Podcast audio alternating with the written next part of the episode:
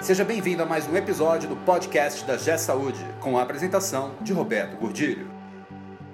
Olá, eu sou Roberto Gordilho e hoje nós vamos falar sobre os seus planos de vida, os seus planos profissionais.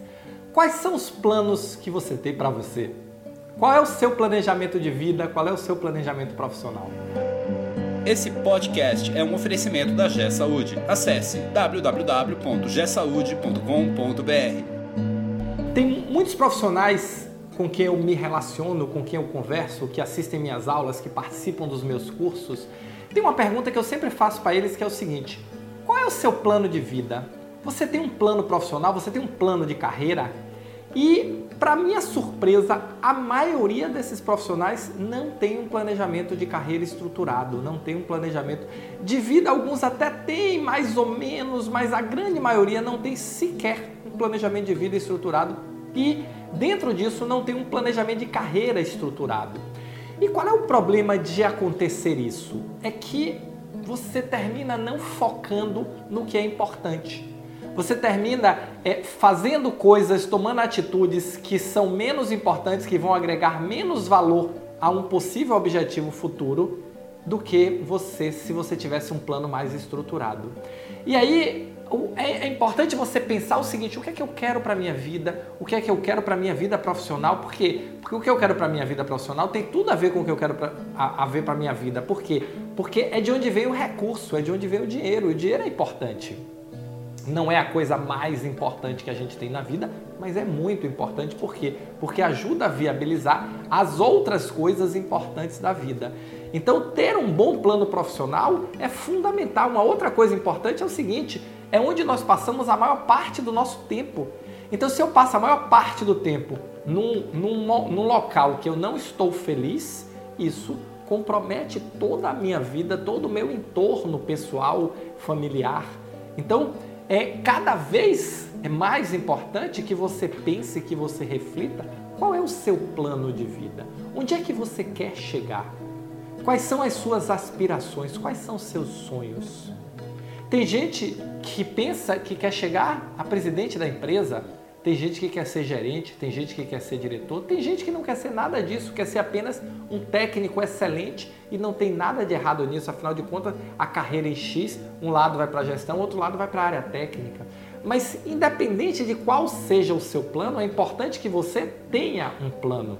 É importante que você pare para refletir sobre qual é o seu planejamento de vida? Qual é o seu planejamento pessoal? E o seu planejamento de vida envolve seu marido, envolve sua esposa, envolve seus filhos. O seu planejamento profissional envolve, às vezes, todo o seu time que vai com você nesse processo de crescimento, ou uma parte dele vai com você nesse processo de crescimento.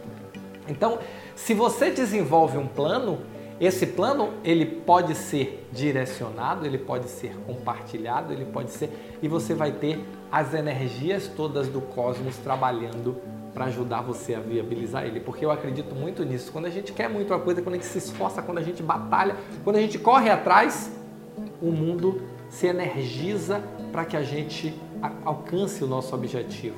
Eu vejo que sair da inércia é difícil, mas quando a gente sai da inércia, quando a gente quebra aquilo ali, quando a gente tem um foco definido, por mais que as coisas comecem dando errado, e muitas vezes começam dando errado, e a gente tem que mudar a rota, mudar o caminho, mas a gente tem um objetivo, mas a gente efetivamente consegue enxergar onde nós queremos chegar e essa força que vem de dentro de nós nos ajuda. Então, qual é o seu plano?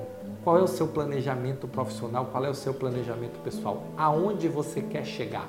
E aí, para chegar lá, pense o seguinte: no final de 12 meses, no final do ano, onde é que eu tenho que estar?